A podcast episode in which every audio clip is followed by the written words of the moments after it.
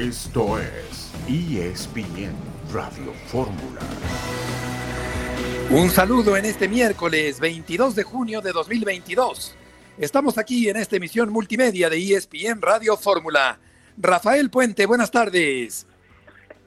¿Qué tal, Beto? ¿Cómo estás? Siempre un gusto. Aquí estamos listos para darles una segunda hora a la información deportiva. Perfecto, Rafa, qué gusto saludarte. Jorge Carlos Mercader, buenas tardes. Hola Beto, hola Rafa, ¿cómo están? Un gusto solamente para confirmar que ayer el Toluca presentó o informó la llegada de Brian Angulo y también de otro futbolista, Marcel Ruiz, que llegan de Tijuana con intercambio por Kevin Castañeda y también Alexis Canelo. Entonces, esa información ya está confirmada, Beto. Perfecto, Jorge Canelo se va a la frontera, es un buen delantero, es un goleador que estuvo muy apagado en el torneo anterior y Marcel Ruiz y Angulo llegan al equipo rojo de Toluca para el próximo torneo. Dentro de unos minutos, Jaime Ordiales en la línea telefónica para platicar acerca de la actualidad del equipo cementero rumbo al próximo torneo, la contratación de Rotondi para el equipo de Cruz Azul. Nos platicará también acerca de Cabecita Rodríguez, que terminó yéndose al conjunto del América. Fernanda Contreras está un partido del cuadro principal de Wimbledon. Jennifer Hermoso, la goleadora del Barcelona femenil, llega al equipo del Pachuca. Israel, quiero decir, Isaac Paredes, el mexicano, conectó tres cuadrangulares contra los Yankees. Paredes juega con los Rays de Tampa Bay. Y estaremos también platicando sobre la próxima pelea del Canelo con Chava Rodríguez contra Golovkin. Una gran pelea el 17 de septiembre en Las Vegas. Vamos eh, contigo, César Caballero, con un avance de tu información. ¿Cómo estás? Qué gusto saludarte. El América esta noche juega partido de pretemporada contra el León en San José, California, de cara a lo que será el Apertura 2021. A la par de todo esto, el fútbol de estufa se está moviendo con todo en Coapa. La llegada de Néstor Araujo es inminente, además de la de Jonathan el Cabecita Rodríguez, quien ya está confirmado y estará arribando en los próximos días. Hablaremos de toda esta información en ESPN Radio Fórmula. Perfecto, César, a punto de llegar también Araujo. Ha tardado un poquito la contratación o la formalización, el hacer público el eh, arreglo con Araujo para la defensa central del América para el próximo torneo. Y vamos contigo también, Jesús Bernal, que tienes un avance de tu información. Saludos Beto, buena tarde para ti, para todos en ESPN Radio Fórmula. Platicaremos de Orbelín Pineda y su futuro en las Chivas. ¿Qué necesita para llegar al equipo tapatío? Más adelante lo platicamos.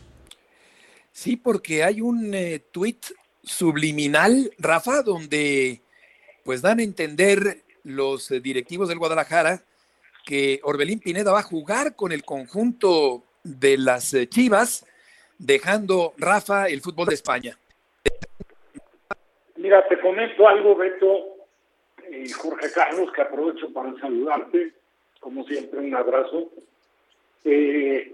para Orbelín, te digo la verdad, no deja de ser un golpe fuerte el que tú estés por un espacio muy corto en España y regreses a México. De cara al Mundial, no le puede venir nada mejor a Orbelín que venir, seguramente vendrá a préstamo con una opción. Y te voy a decir por qué.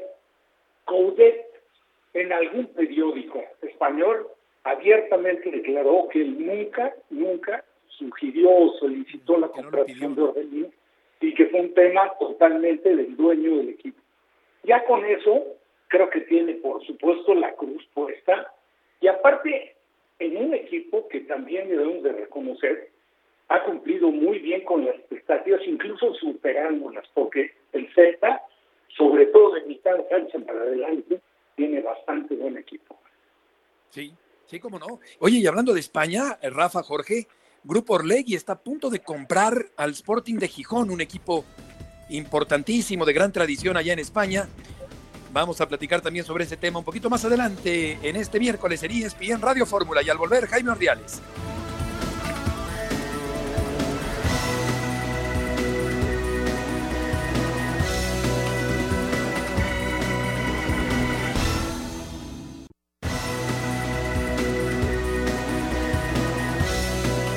De regreso en esta tarde de miércoles en la emisión multimedia de ESPN Radio Fórmula. Ya nos platicaba Rafa con respecto a Orbelín Pineda, que no ha sido tomado en cuenta ni fue solicitado por el entrenador, de tal manera que esto le abre la puerta para regresar al fútbol mexicano con el equipo del Guadalajara, de cara también al Campeonato Mundial de Qatar que arranca en el mes de noviembre. En la línea telefónica está Jaime Ordiales, el director deportivo del Cruz Azul. Jaime, qué gusto, como siempre, Rafael Puente, Jorge Mercader y Heriberto Murrieta. ¿Cómo te va? Hola, Beto, me da mucho gusto. A Rafa, con mucho gusto también. A mi buen amigo Mercader, también te mando un abrazo, por favor. Igualmente, Jaime, ¿podemos decir que ya es un hecho que Carlos Rotondi va a jugar con Cruz Azul el próximo torneo?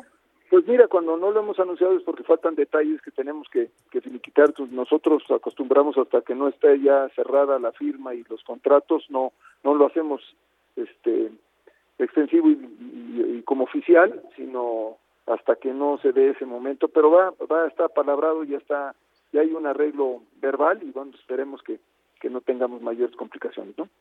¿Qué es lo que atrajo de Rotondi a la máquina cementera? Bueno, pues mira, desde que llegó hace un par de semanas el director técnico, que es Diego Aguirre, pues procuraba un jugador que igual como Antuna por el lado derecho tuviera el fondo y la el juego por banda y tuviera tuviera sobre todo la profundidad que no hemos tenido por el lado izquierdo. El equipo el año pasado en más del 70% trabajaba el lado derecho, pero no no no llegaba, no tenía llegada ni tenía eh, construcción de jugada por el lado izquierdo. Entonces, eh, eso fue la principal razón por la que tuvimos que quedarnos a la tarea de traer un jugador del perfil de, de Carlos. Cabecita Rodríguez finalmente se fue a la América. Jaime, ¿qué tan cerca estuvo de regresar a la máquina cementera?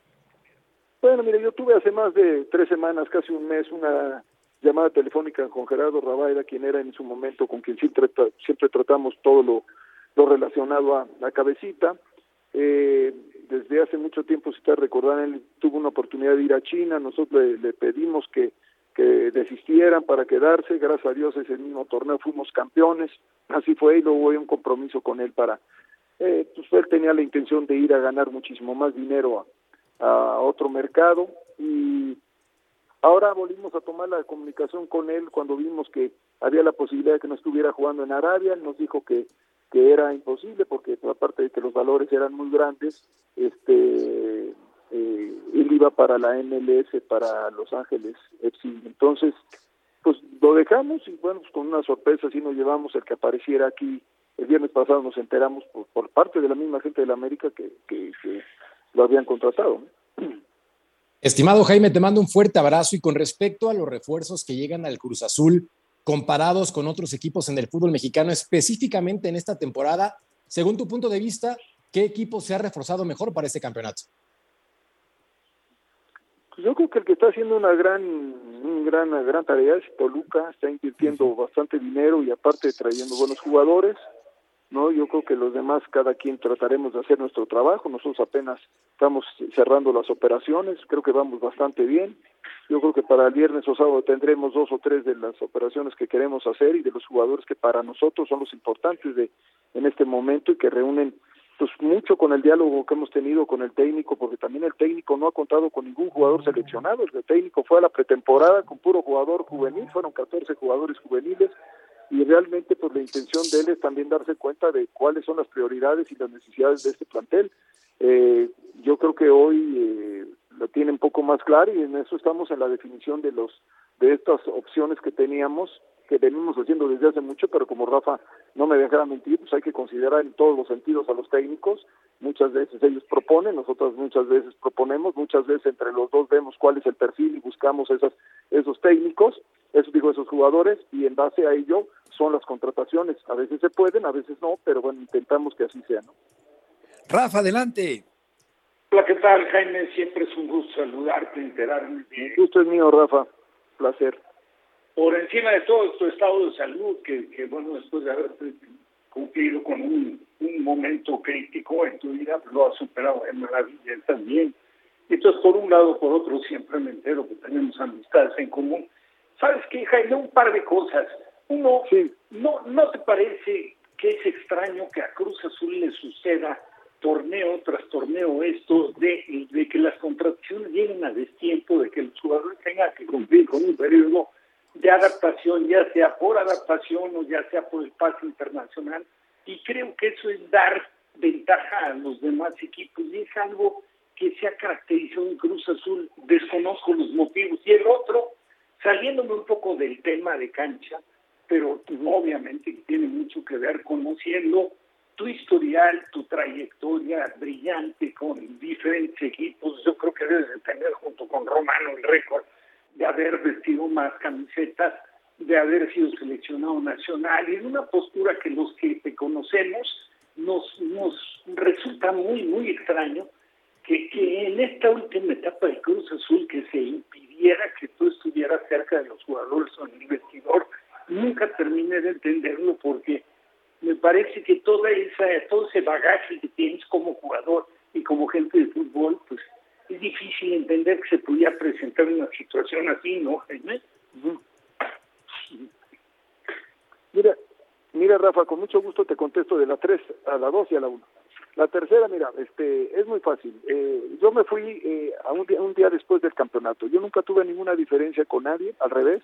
Yo renuncié varias ocasiones porque no estaba conforme, ni estaba a gusto trabajando con la gente que venía y llegando poco a poco al club, ¿no? Porque realmente durante ese mismo torneo, pues la participación de esta gente que trabajó con, con el club pues no, no era.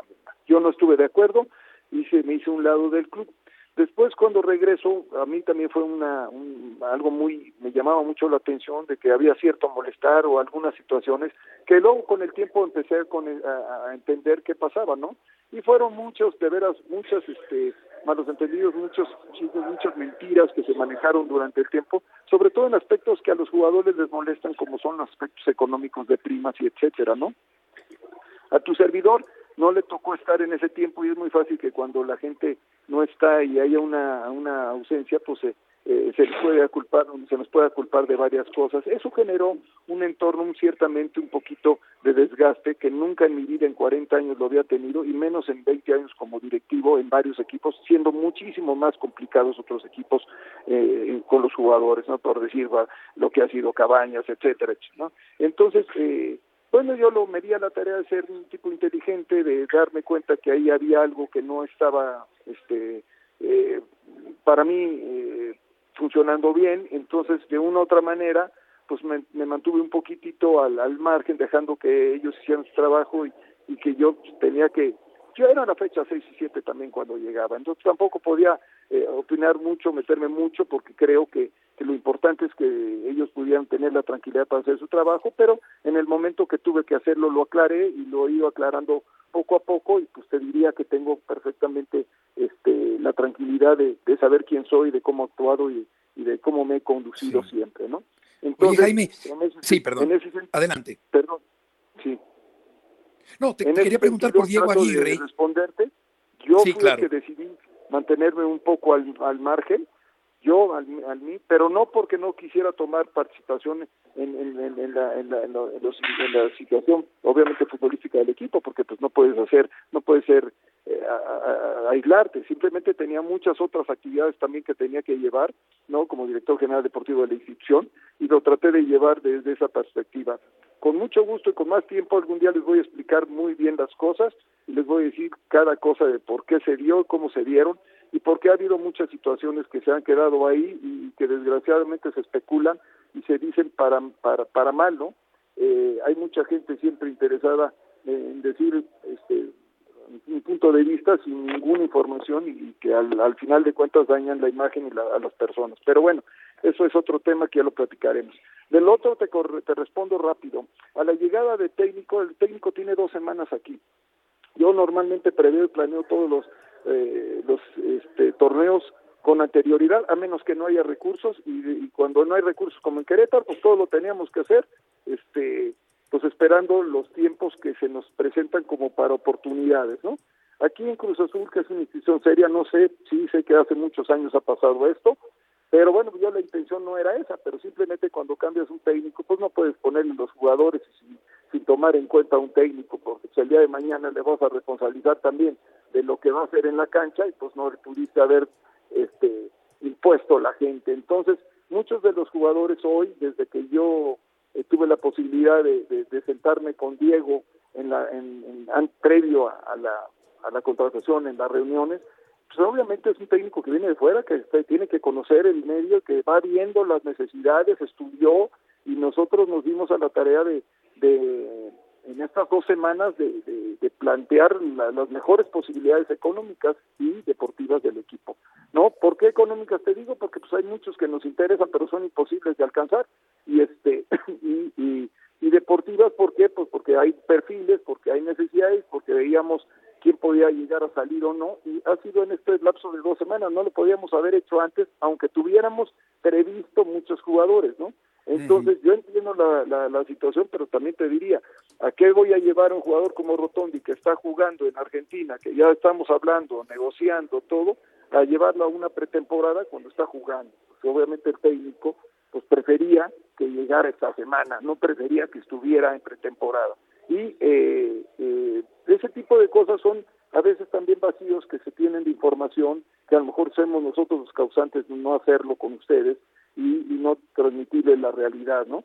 Eh, no es fácil en el mercado mexicano tampoco llegar a, una, a, un arreglo con algún jugador. Hoy hay muchos intereses, hay muchas situaciones, hay equipos que son dos, digo, jugadores que son, eh, su pase pertenece a dos clubes o a una participación a un tercero, entonces eso también complica a lo que a lo que son los mercados este, sobre todo Jaime, como son perdona interrumpirte, tenemos que ir al corte comercial, pero te agradecemos mucho como siempre que hayas tomado esta llamada. No, no tiene por qué agradecerles a ustedes. Muchas gracias.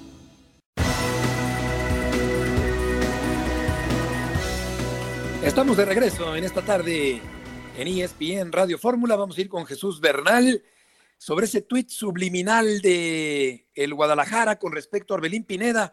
¿Qué hay de todo esto? Jesús, gusto en saludarte. Saludos, Beto, compañeros, eh, muy buena tarde para ustedes y la gente que nos sintoniza. Pues Chivas sigue haciendo su esfuerzo, su intento por tratar de fichar a Orbelín Pineda después de que en el primer acercamiento el jugador a través de su apoderado les dijera que no le interesaba porque él quiere seguir en el fútbol de Europa. Dos semanas después el Guadalajara se lanza con todo nuevamente por tratar de contratar a Orbelín Pineda y justo lanzaban el, el tweet que veíamos el día de hoy, ¿no? Ese meme donde pues le dicen que se imagine metiendo goles con las Chivas y toda esta parte, tratando de, jugar su, su, su, papel el equipo del Guadalajara y metiendo un poquito de presión a Orbelín Pineda con ese tuit, pero hasta el momento no está cerrado nada. Chivas continúa en esta parte de tratar de convencerlo porque la primera respuesta que obtuvieron de él fue un no. Mi estimado Jesús, te mando un fuerte abrazo. ¿Alguna opción B en caso de que Orbelín por alguna razón no se concrete? Saludos, Merca, buena tarde. No, hasta ahora no. Todas las pilas de Chivas están puestas en este en este futbolista. Después de haber conseguido a Mozo y a Rubén González, la directiva tenía muy claro que si llegaba un tercer refuerzo tenía que ser alguien que en realidad pudiera eh, pesar alguien, que pudiera cambiar partidos y no simplemente traer por traer. Por eso fue el tema del Pocho Guzmán, ahora la cuestión de Orbelín Pineda. Entonces, eh, por ahora una opción B no, todas las energías, el dinero y la fuerza de Chivas está enfocada en poder traer a este futbolista. Sí, está medio romanticón el, el tweet y vamos a ver si se concreta. ¿En qué lugar de la cancha con el plantel que tiene Chivas te imaginas Jesús a Orbelín Pineda para el próximo torneo en caso de que se concrete? Fíjate, Beto, que tuvimos la oportunidad de preguntarle eso al profe Cadena en la pretemporada porque estaba el rumor, ¿no? Entonces era bueno, profe, si llega Orbelín, ¿dónde crees que, pueda acomodar?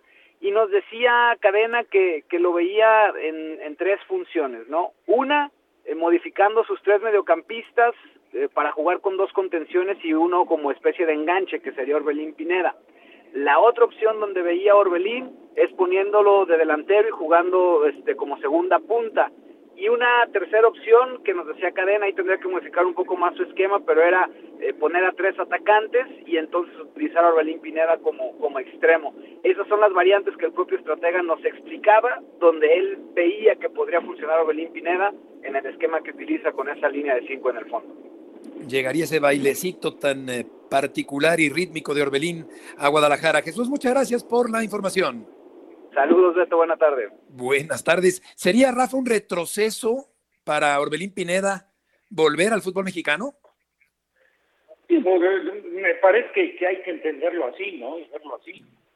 Él ha llegado a un equipo donde, bueno, pues ya tiempo después nos hemos ido enterando de los inconvenientes que puede tener para, para ser titular. Pero ya ese Caudeto, ya sé cómo se llame, si tú llegas como jugador y demuestras más calidad que el que está en tu puesto, pues terminas por ganarte el puesto, así es fácil. Claro. Que él no es del agrado, bueno, Convent lo conocía incluso desde que estuvo en México, porque Convent tuvo su, su trayectoria como jugador y también como técnico, ¿no? En diferentes equipos en México.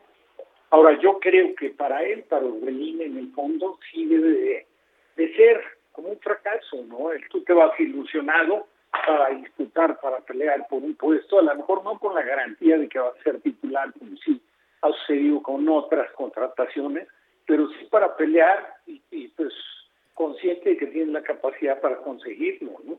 Ahora regresas y regresas a un club que también te pasó, te dio pasar sin pena ni gloria, ¿eh? porque te voy a decir, los mejores momentos de Orbelín fueron en Querétaro, que lo llevó al principio de su carrera, sí. Y luego, la verdad, vino una baja importante que ahí encontró la salida para Cruz Azul. En Chivas, la verdad, así que digas que bien le fue, pues la verdad no. ¿eh?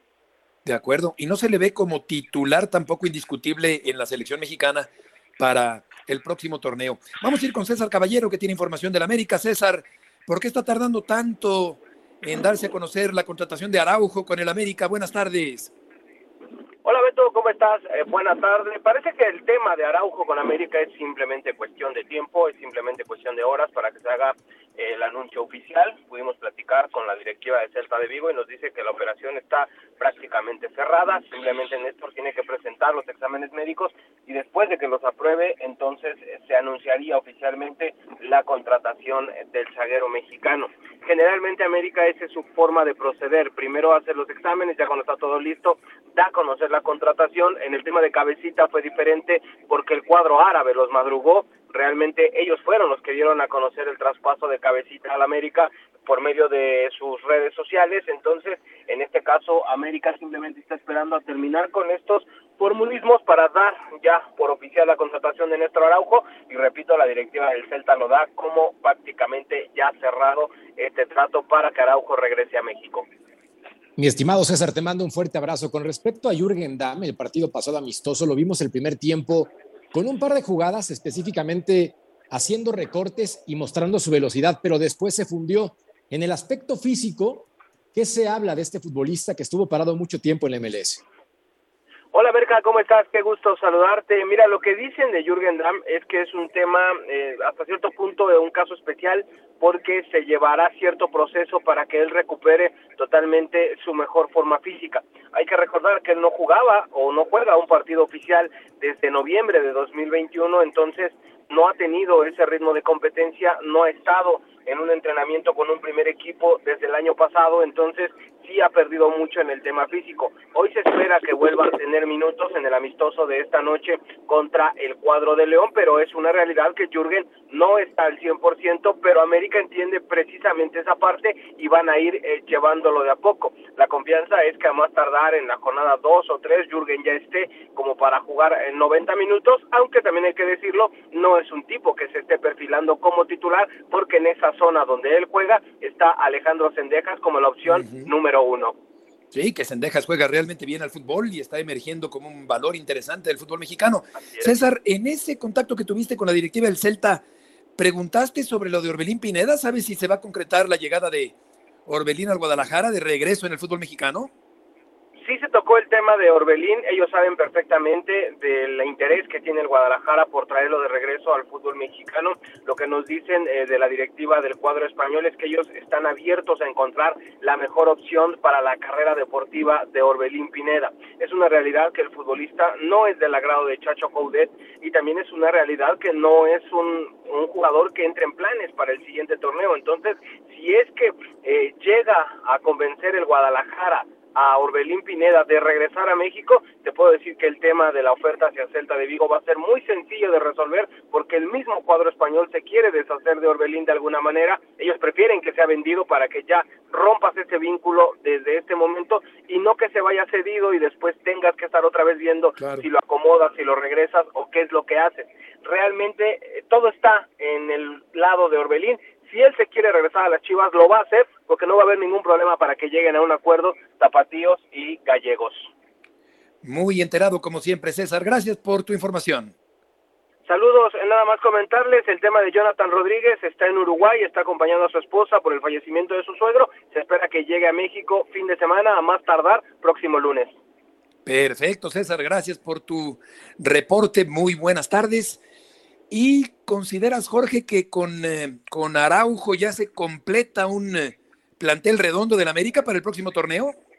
Pienso que sí, Beto. Los refuerzos una vez más llegan tarde, a reserva de que se haga oficial esta información de Araujo. Creo que es un equipo bien dirigido, que tiene un plantel poderoso y que además apuntala en zonas específicas donde la campaña anterior le faltaba profundidad.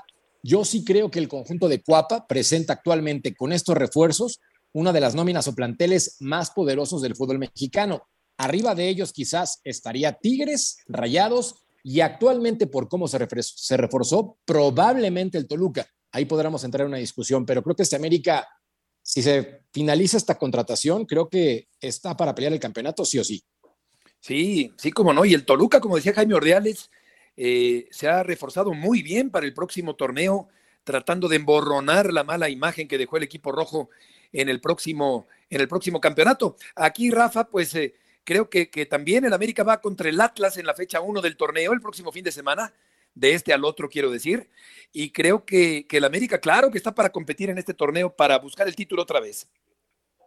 No, naturalmente que está. Ahora, le tocó bailar con la más fea ¿eh? de arranque en el torneo. Porque, pues, con el bicampeón el bicampeón, pero aparte que está ajeno a la famosa campeonitis, porque cualquiera diría, bueno, pues qué bueno que nos toca el campeón, pero da la casualidad que el campeón enfrentó a Chivas y volvió a demostrar que, que sí tiene ya marcada hegemonía sobre el conjunto de las Chivas Rayadas de Guadalajara.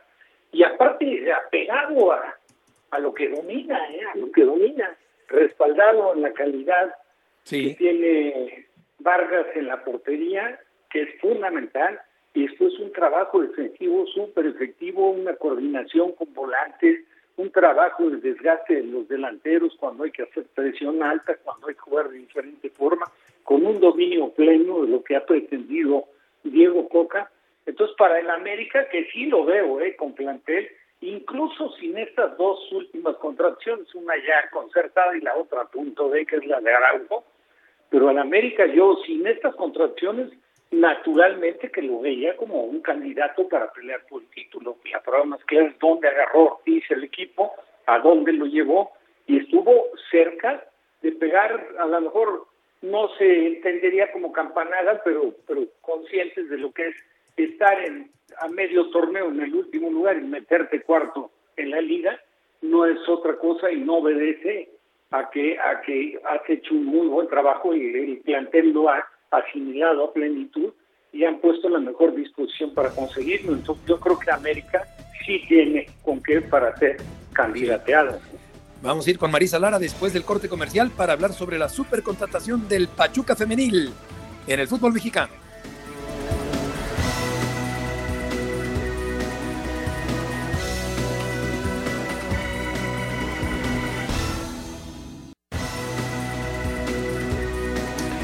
De regreso en esta tarde en ESPN Radio Fórmula. Marisa, ¿quién es Jennifer Hermoso? Gusto en saludarte. Hola, ¿qué tal, Beto? Te saludo con muchísimo gusto. Bueno, pues eh, Jennifer Hermoso, para que nos demos eh, cuenta de quién es, eh, es la número 10 o ex número 10 del equipo de Barcelona eh, es una jugadora talentosísima. Para que nos demos idea, ella es la sexta goleadora histórica del Barcelona. En esa primera lista está Lionel Messi con 672, luego vienen varios, viene Luis Suárez con 198 y ahí en la sexta posición viene ella con 181 goles. Es la máxima goleadora también eh, del equipo femenil. Así que bueno, pues esto, esto es lo que comparte, digamos, en estos eh, números.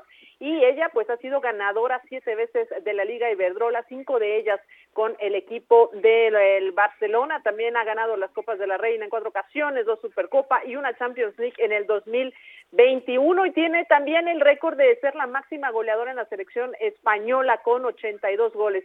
Fue compañera de Alexia Putellas, que seguramente le sonará para muchísimos. Y en el 2021 fue balón de plata con el equipo de Barcelona. Tiene 32 años y llega al equipo de Pachuca. Eh, ella estaba por jugar la, eh, la Eurocopa con la selección de España, sin embargo se encuentra lesionada, tiene un esguince de grado 2 de ligamento lateral interno de la rodilla derecha y esto, bueno, eh, hará que llegue hasta julio a México porque se encuentra recuperando de esta lesión que le llevará de 5 a 6 semanas.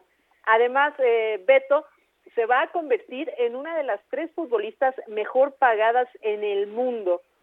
Esto porque, bueno, pues eh, Pachuca, que le ganó la carrera al América, porque recién sonaba que venía al América, o al menos eso es lo que nos comentaba nuestro amigo Manu Martín allá en España, nuestro compañero, y bueno, finalmente le gana la carrera a Pachuca y eh, podría estar percibiendo eh, más de, de 100 mil euros anuales eh, esto por un contrato de un año. Y esto le ha traído pues una revolución impresionante a la Liga MX femenil. Es la primera vez, Beto, que hay un fichaje bomba de estas características que llega a la liga y que va a traer patrocinadores y que trae la atención ante el equipo de Pachuca que sabemos que le gusta de repente dar estos golpes de autoridad en la mesa y está, la verdad, creando un hito en esta Liga MX femenil. Marisa, te mando un fuerte abrazo. Además del tema económico, ¿qué más sabes que le puedo decir Pachuca para animarse a venir cuando equipos en el fútbol mexicano como el Toluca intentaron seducir a jugadores de nivel europeo y no pudieron? Hola Jorge, ¿cómo estás? Sí, ya que lo dices, además porque te dolió que no viniera de Jong a Toluca, pero, pero eh, pues yo creo que eh, aquí tuvo algo que ver eh, Charlín Corral, recordemos que ella fue pichiche en España con el Levante y que jugó también con el Atlético de Madrid y que tiene obviamente relación con, jugadoras en la Liga Iberdrola, ¿no? Y, también recuerdo alguna vez platicando con, eh, con Deina Castellanos, que es eh, delantera del Atlético de Madrid y que es seleccionada venezolana, y nos decía que les llegaba muy bien la información de lo que pasaba en esta liga, que sabían que eh, no había otra eh, con la proyección y el crecimiento que estaba teniendo esta Liga MX y ella mencionaba en algún momento que le gustaría venir a jugar dentro de su carrera. O sea, ¿qué voy con esto? Que la Liga MX en sí ha llamado mucho la atención, que la referencia de Charlín Corral ha sido muy importante y ahora, bueno, pues ha, ha, traído la atención de una jugadora de 32 años que tiene un palmarés impresionante hacia esta liga. Y no descartemos, bueno, que será, sea la primera de varias, porque ¿qué está ofreciendo la Liga MX? O al menos lo hizo el Pachuca en esta ocasión para ganarle la carrera, es ofrecer una buena cantidad, es decir, ofrecer un sueldo, e insisto, que la va a poner dentro de las tres mejores jugadoras eh, pagadas del mundo. Sí, qué impresionante, gran contratación para el Pachuca. Marisa, muchas gracias por tus aportaciones el día de hoy. Gracias, Beto, un abrazo. Qué gusto saludarte, buenas tardes. ¿No será pariente Rafa del famoso rejoneador? De Pablo Hermoso de Mendoza. ¿Verdad? Puede ser. Pues, y, y, del hijo Guillermo, ¿no? También. Guillermo, el hijo. Figurón. Exactamente. Pues, Oye, una goleadora. No sé, pero, pero pues, para lo que hace, Sí. lo que hace en la cancha, comparado con lo que estos fantásticos rejoneadores han hecho en el rejoneo, pues no dudes que pueda haber, aunque un poco, si quieres, distanciados, pero algún, algún Sí. este, No, no es muy común el apellido, claro. no, O no, sea, no. no, pues por lo visto hay excelencia en, en- en- los dos rubros y llega esta jugadora para el equipo del Pachuca. Vamos a ir ¿Sabes- con sabes Daniel Martínez. Beto? Sí, Rafa. Como, como, la, como, como cuando la contracción de Iñak. Sí, claro, sí, sí, sí, sí, jugador internacional. eh, incluso con todo respeto, pero más impactante, ¿no? Porque, bueno, sabemos perfectamente que ha tenido un crecimiento muy, muy, muy atractivo, muy interesante, muy, muy reconocido, pero bueno, el, fútbol, Sí. el fútbol varonil se ha jugado siempre y el femenil lleva un periodo corto. Claro. Oye, lo, lo que me llamó la atención es que si va a ganar tan buen dinero, que seguramente se lo merece, seguramente va a ser un contraste muy grande con los salarios de, de muchas otras jugadoras de la liga femenil, como ya hemos eh, venido platicando en los últimos años. Vamos a ir contigo, Dani Martínez. Dani, qué gusto saludarte. ¿Cómo está la situación del cambio de equipo de Johan Vázquez allá en Italia? ¿Qué tal? Qué gusto saludarte, Beto. Estamos eh, llegando ahora de, de una entrevista con el director eh, eh, deportivo del, eh, del equipo de la Cremonese, eh, el exjugador que debutara en el Napoli de Diego Armando Maradona, Simone Giacchetta, es el director deportivo actualmente de la Cremonese.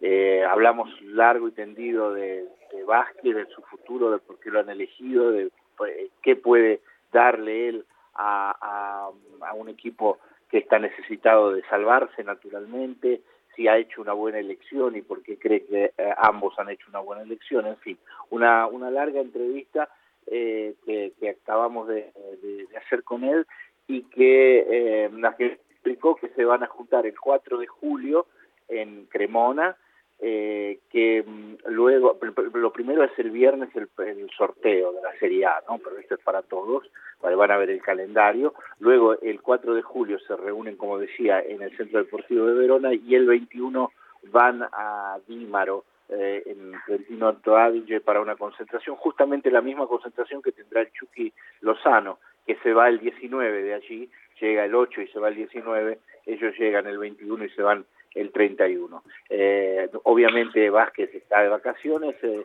estos son los, los únicos días que va a tener. Eh, el 4 de julio inicia la actividad. El primer partido oficial seguramente será por Copa Italia y el 13 de agosto el inicio de la Serie A aquí en Italia. Mi estimado Dani, te mando un fuerte abrazo. ¿Y qué me dices de la posible incorporación de Neymar a un equipo como la Juventus? Porque se había platicado en oportunidades anteriores sobre esta situación, pero nada concreto. Ahora, según reportes en Europa, la situación parece más seria. ¿Qué opinas al respecto? Oh, ¿qué tal? Un gusto saludarte. Yo creo que, hay más de mm, un poco más de imaginación eh, y de, ganas de, de, tener un gran nombre que de concreción en esto. Uh, ciertamente lo más probable es que uno como Di María tenga eh, una, chance y una más clara. El, el, los dineros que Neymar está ganando en este momento lo hacen muy difícil para el fútbol italiano que está eh, muy lejos de ese tipo de, de sueldos. Cierto es que la Juventus ya ha sorprendido al mundo contratando eh, nada menos que del Real Madrid a, Cristiano Ronaldo, eh, que no, no sorprendería si da un golpe de este tipo. Eh, y sería seguramente un golpe mediático muy importante. Pero por ahora creo que hay más de especulación que de realidad en esta noticia que está circulando tanto en Europa como en el resto del mundo. Oye, Dani, ¿y qué impresión dejó Johan Vázquez en, en, el Génova?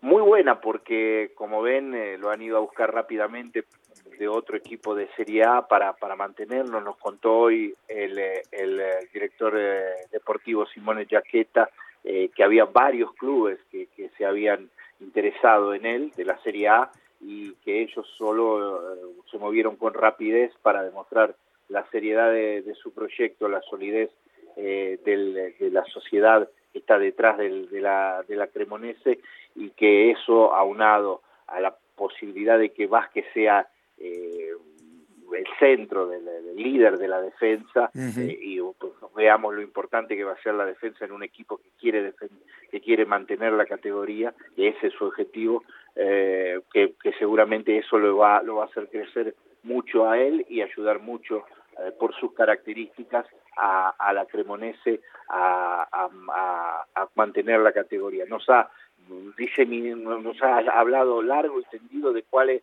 son los, las cosas eh, importantes que vieron en Vázquez, eh, su agresividad, su dinámica, eh, su posibilidad en un equipo que, que ataque de ser fulcro de la defensa, pero también ayuda en el filtro de medio campo, en fin, una serie de, de situaciones en la que hablan de un entusiasmo muy grande por la llegada del mexicano a este club de la Lombardía. Cremona, ¿en qué parte de Italia está? En la Lombardía, en el centro de la pianura padana, famosa por sus violines, porque allí las tres familias de Lutay más importantes del, de, de, Lutiers más importante de, la historia eh, eh, estaban en una misma manzana prácticamente, Amati, Guarneri del Jesús y naturalmente eh, Stradivari. Eh, de la marca Stradivari. Ah, la marca famosa de violines, claro. Muy, conocida de los violines. Estuvimos también allí en el, en el museo, eh, verdaderamente muy, muy emocionante. Eh, se sumará a una orquesta seguramente con dificultades porque es un equipo humilde este, este, esta Cremonese, pero eh, seguramente en la humildad hace su fuerza y creo que la elección de Johan Vázquez de ir, dijo, nos hemos elegido mutuamente, el director deportivo, yo creo de ir allí eh, habla justamente de una, eh, de, una, de, una, de sus ansias por crecer, por ser protagonista y para que eso le pueda dar la vitrina necesaria, por ejemplo, como para ganar la titularidad de la selección mexicana. Perfecto, pues va como primer violín de la Sinfónica del Cremonese, Johan Vázquez. Dani, muchas gracias por tus aportaciones del día de hoy. Un abrazo, Beto, un saludo para todos. ¿eh? Gracias, gracias por el contacto. Hasta luego. Buenas noches por allá. En el gotero internacional, Sadio Mané, nuevo jugador del Bayern Múnich. El presidente del Paris Saint-Germain admite negociaciones por Galtier. El TAS escuchará la apelación de la Federación de Fútbol de Rusia el 5 de julio contra la decisión conjunta de FIFA y UEFA de suspender a los equipos rusos y representativos nacionales rusos por la guerra contra Ucrania. Y Carlos Tevez ya fue presentado como técnico de Rosario Central. Y el que vuelve a subirse al cuadrilátero es el Canelo. Chava, gusto en saludarte. ¿Cómo estás, mi estimado Heriberto? Es un placer saludarte. Efectivamente, el próximo 17 de septiembre se vuelve a ver las caras del peleador mexicano con un viejo conocido, Gennady Golovkin, con el que va a sostener una trilogía el próximo 17 de septiembre, decíamos, va a ser en el T-Mobile Arena de Las Vegas, en este escenario donde ya se enfrentaron en 2017, en 2018 y donde recaudaron en cada ocasión más de 24 millones de dólares. Así que regresan a la casa, los boletos a partir de este viernes saldrán a la venta con un mínimo de 305 dólares. De ahí yo me imagino que pudieran tocar hasta los 5 o hasta los 7 mil dólares en ringside. ¿Qué te parece este combate, Rafa? No, pues eh, bueno, aprovecho. De lujo. Para, para, saludar a nuestro compañero. De lujo, de lujo. Creo que es la pelea esperada, ¿no? Porque siempre, siempre quedó una, una interrogante, una interrogante. Hay quien vio ganar al Canelo, hay quien no lo vio, no solo no ganar, sino incluso perder en alguna de las dos peleas, pero fueron dos peleas muy, muy buenas. Se pensaba que Golovkin ya estaba prácticamente de salida, pero bueno, Salva nos lo podrá comentar, ha demostrado que está este, de nueva cuenta muy competitivo y la, la pelea despierta un enorme interés, ¿no? Aparte, creo que corresponde más a la, a, la categoría del Canelo, me refiero a peso, el pelear con Golovkin, Golovkin que estarte enfrentando, pues ya vemos el último resultado, ¿no? El desenlace que tuvo la última pelea, donde sí fue claramente superado el Canelo. Sí, sí, sí, con, con mucha razón, estimado Rafa, te mando un abrazo. Eh, efectivamente, la pelea va a ser en 168 libras. Eh, Gennady Golovkin va a tener que subir y evidentemente aquí la presión está para el peleador mexicano, ¿no? Que tiene sí o sí que ganar después de la derrota contra Dimitri Vivol en el peso semicompleto.